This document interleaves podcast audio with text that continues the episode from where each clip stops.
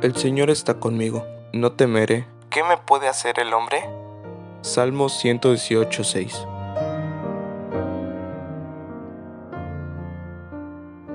Hola amigo, ¿qué tal? Mi nombre es Luis Ramos. Espero te encuentres muy bien. Quiero compartirte en esta hora unas palabras de ánimo. Si muchas veces tú te has sentido triste porque alguien te dice que no puedes o porque alguien se burla de ti, bueno, déjame decirte que el Señor está contigo. Todos nos planteamos una meta o un proyecto a lograr en el futuro y déjame decirte que el camino no será nada fácil.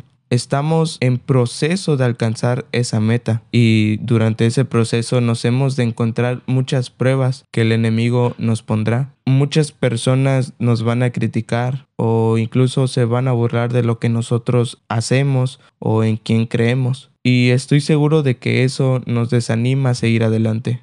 En mi proceso he recibido burlas o a veces me han hecho sentir que soy inferior a los demás. Y a veces he pensado en abandonar el proceso en alcanzar mis metas. Pero este versículo que se encuentra en Salmos 118, 6 y dice, El Señor está conmigo, no temeré. ¿Qué me puede hacer el hombre? Esto me inspira y anima a seguir adelante. Ninguna persona puede tomar las decisiones por uno mismo. Eh, me hace recordar que existe un Dios que nos ama y se preocupa por nosotros, que en todo momento se encuentra a nuestro lado. Te digo en esta hora, omite los malos comentarios que las personas hagan. Al enemigo no le gusta verte sonreír y él hará todo lo posible por hacerte dudar de tus capacidades. Pero también te digo que nunca olvides a Dios. Él siempre estará disponible para ayudarte. Si nosotros le pedimos que nos ayude a seguir adelante, Él nos dará las fuerzas para afrontar los desafíos, para evitar el mal y para poder alcanzar esa meta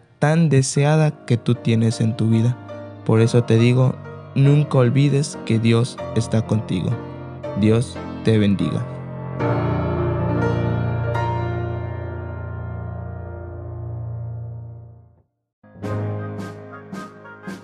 Espero que hayas disfrutado este capítulo. Si te gustaría participar, puedes contactarme por medio de mi Instagram, javiermis con z bajo. Yo estaré encantado de explicarte cómo mandar tu audio y las cosas que necesito. Que Dios te bendiga.